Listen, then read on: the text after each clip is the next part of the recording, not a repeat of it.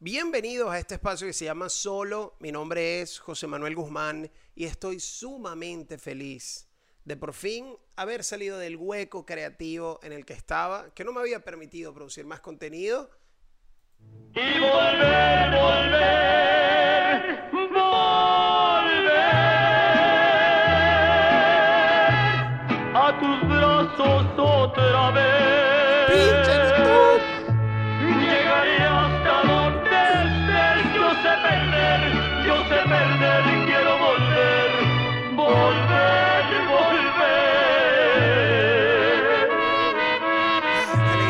episodio de Solo y así arrancamos.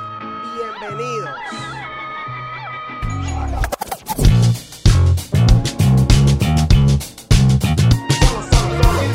Este, utilicé esta canción de Vicente Fernández, lo que quiere decir que voy a tener mi primera batalla legal con el copyright. Eh, con todo respeto, yo no tengo ningún tipo de derecho sobre esa canción, sin embargo, la utilicé de atrevido. Si quieren venir por mi monetización, ahí está el primer chiste del podcast del día de hoy. monetización. Ay, qué maravilla. Lo primero que tenemos que hacer es ponernos al día. Tenemos que ponernos al día porque han pasado un montón de cosas durante estos dos meses que no estuve. Como hablaba en el intro, lo que estuvo pasando fue que yo no encontraba qué contenido presentar. Entonces lo que hice fue que empecé a hacer un montón de cosas, em- empecé a salir mucho de, de esta llamada zona de confort de la cual están haciendo dinero todos los coaches motivacionales del mundo hasta este momento. Entonces yo dije, bueno, voy a salir de allí. Eh, le pagué 500 dólares a un señor para que me guiara. Mentira, no hagan eso. Ustedes no necesitan la guía de otra persona, solo la mía. Suscríbanse a mi canal, por favor, ya mismo. Todos queremos llenarte la cabeza de cosas. Yo por lo menos te voy a llenar la cabeza de cosas útiles. Suscríbete.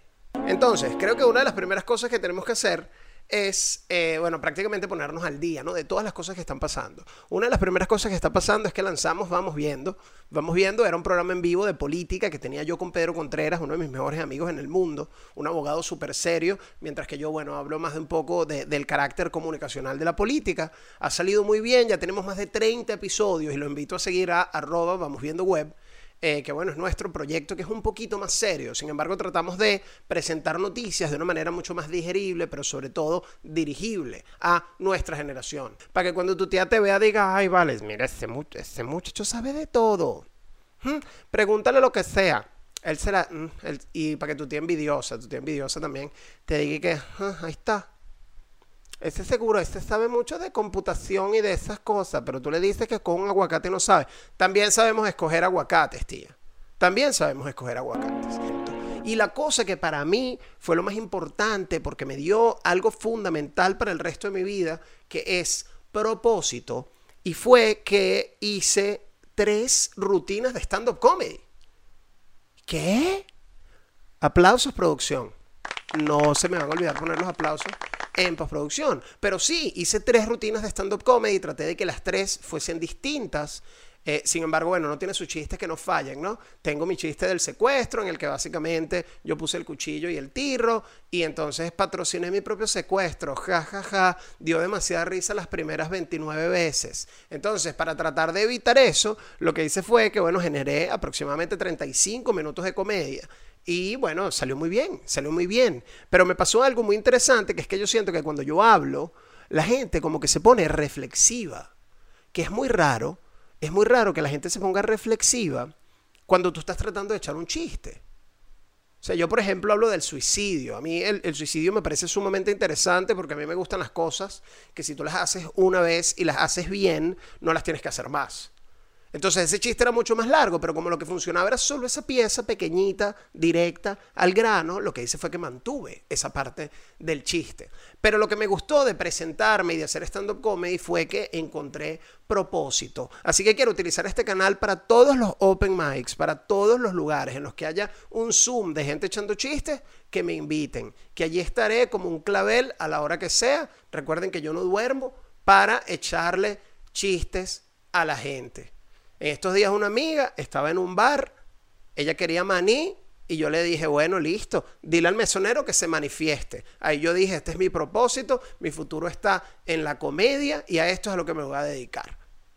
¡Chistazo! Qué belleza volver a ser solo este, y tener este espacio y este podcast. Vi un montón de cosas muy locas, muchachos. De pana, no saben. Estuve en. Me, me consulté con una bruja. Eso será un episodio aparte de solo. Que me dio siete páginas de datos con nombres, apellidos, colores, fechas. Una vaina muy loca.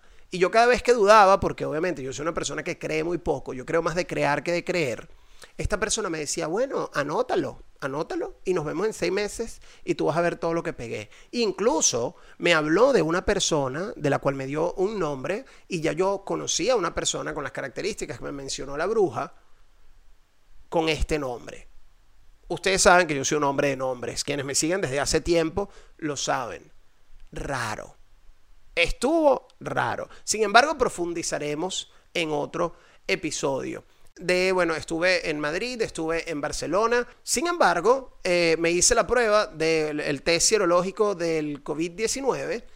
No sé si eso se puede decir sin que YouTube me monetice y salí negativo. Entonces allí, bueno, Está, está, está, raro porque yo estaba seguro de tenerlo. Eh, incluso estaba sumamente preocupado porque a mí no me importa enfermarme. Todos sabemos aquí que yo fui portada del álbum Panini de enfermedades crónicas por la hipertensión, la diabetes, etc. Pero eh, me parecía muy, muy, me, me parecía aterrador. Eh, contagiar a otras personas, ¿no? Convertirme en este paciente cero, en este foco de contagio. Y me parecía aterrador, así que apenas volví a Milán, me hice mis pruebas y resultaron negativas. Toco madera, toco madera, toco madera, no se ve porque está, bueno, debajo del cuadro. Entonces, eso también fue otra de las cosas que pasó. Otra de las cosas que pasó también es que ahora solo tiene un formato un poco más relajado, va a ser un formato más corto, lo vas a tener en todos los canales del mundo y lo más importante es que es gratuito. Entonces aquí tenemos que hablar un poco de las razones por qué ver solo. Primero porque son experiencias de vida que son verdad. En todas las veces que me presenté haciendo stand-up comedy, las personas se me acercaban y me preguntaban, ajá, pero todo lo que estás diciendo es verdad o es mentira. Incluso hubo uno que me dijo, bueno, del 1 al 100, dame un porcentaje de paja de todo lo que dijiste. Todo lo que yo digo en este programa es verdad. Y quiero que esa sea mi bandera y que sean mis estándares de producción a la hora de comunicar en este canal. Entonces, como razones para seguir viendo solo y para mantenerse acá, a quienes le agradezco, a quienes me escribían, hermano, ¿y cuándo vas a sacar el podcast? Hermano, ¿y qué pasó con el podcast? Me lanzó un chiste en Twitter de que yo duermo tan mal y, yo la noche la utilizo para otras cosas, que yo tengo el horario tan descontrolado que si contrato una prostituta termina llegando a mi casa a las 3 de la tarde y terminamos grabando un podcast juntos. Y me dijeron, bueno, se va a decepcionar la prostituta porque tú abandonaste el podcast. Pues no, aquí estoy. Mira de quién te burlaste vos. Aquí estoy.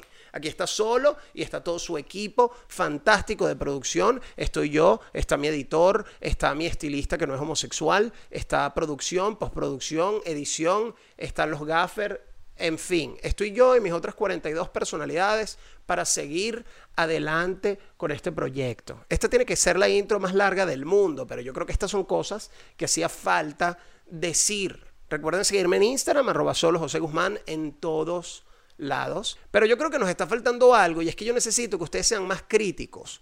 Porque me pasó mientras me presentaba, estaba haciendo stand-up, allí, este, básicamente hacer stand-up es como hacer el amor, o por lo menos así me sentí yo. Sin embargo, en esta nota de que la gente me veía y, y reflexionaba, me preocupó mucho que este, la gente se me acercaba después del show y me decía, wow, no puedo creer que es tu primera vez, o tu segunda vez, o wow, lo hiciste muy bien, estabas en tu salsa, se te ve muy cómodo en el escenario, pero la gente que me decía esas cosas estaba así todo el show.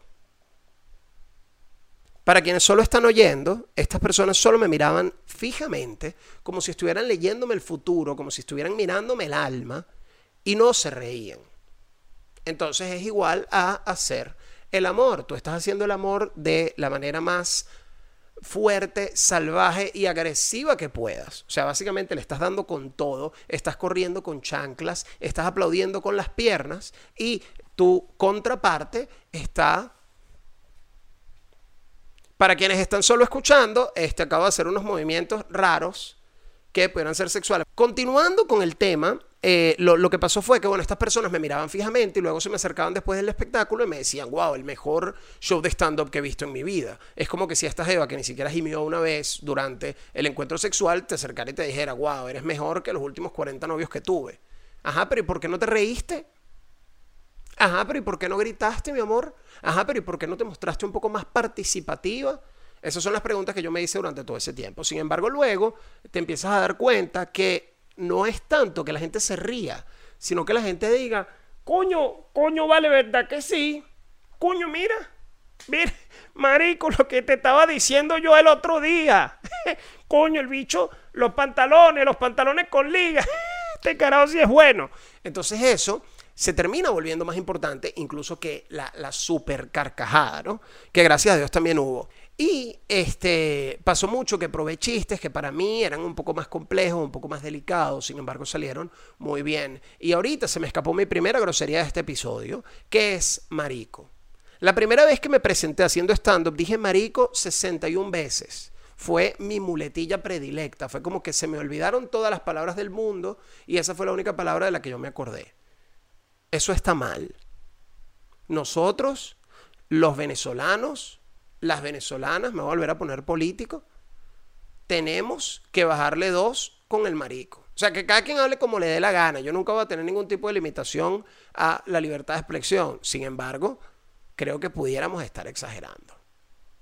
Lo digo aquí, lo digo públicamente. Sin embargo, hay escenarios en los que se puede utilizar bien. Yo hubo un momento de mi vida en el que pensé que era gay. Yo pensaba que era gay, así es la vida, así de frágil es la masculinidad, que uno cree que de repente comió mucho atún, entonces ahora quiere comer pues, pez espada.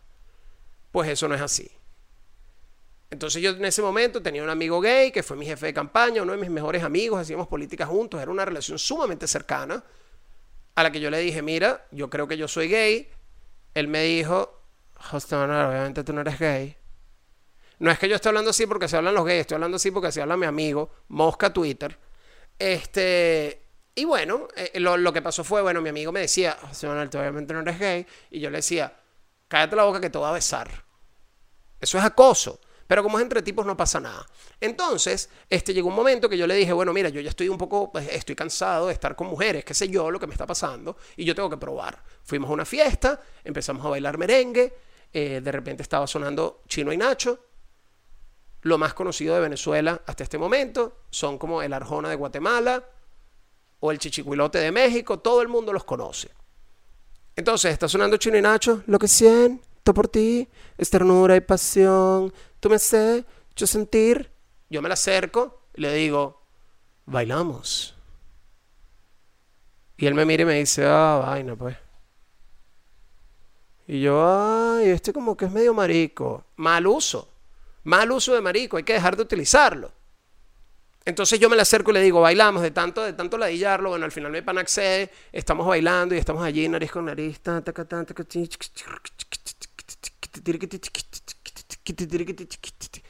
y de repente yo lo miro a los ojos, estamos nariz con nariz y le digo, te amo. Y él me dice, ah, vaina, pues, ahora sí me acomodé yo. Y entonces estamos bailando, le doy primera vuelta, después le doy la segunda vuelta, porque el que no dé dos vueltas es marico, mal uso de marico otra vez. Y este, bueno, estamos allí ya bailando, en lo que estamos nariz por nariz, llega el momento, yo lo miro a los ojos, le digo, llegó la hora del té, de besar té.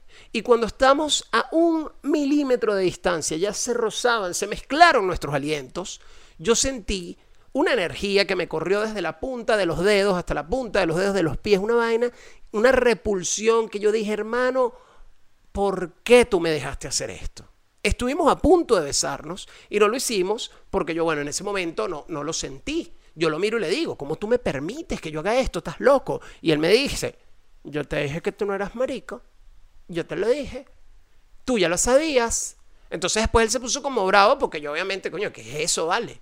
Entonces allí, a mí básicamente, se me quitó la maricara. Entonces allí aplica, ahí se puede utilizar bien esta palabra. Como siempre, aprendizajes finales.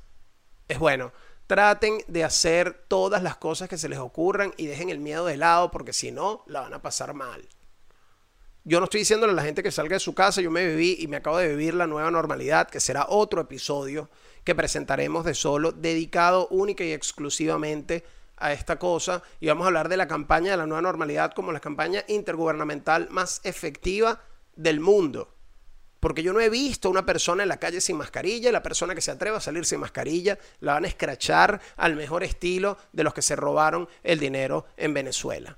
La, la campaña de la nueva normalidad es el próximo episodio de lo que será solo. Luego hablaremos de, en, en un caso específico, vamos a entrar en profundidad a tocar temas que generalmente no se pueden tocar con un poco de tacto y un poco de cuidado. El otro episodio de solo será mi experiencia con las artes esotéricas y la brujería. Capaz esotérica y bruja no es lo mismo, ya lo veremos en este episodio de solo.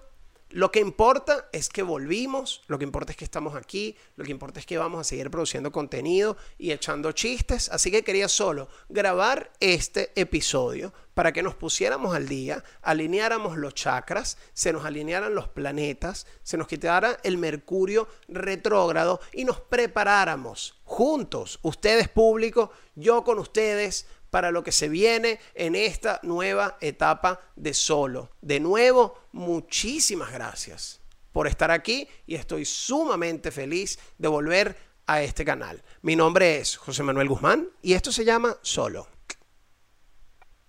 ¿Qué es esa picada de ojo perdedora?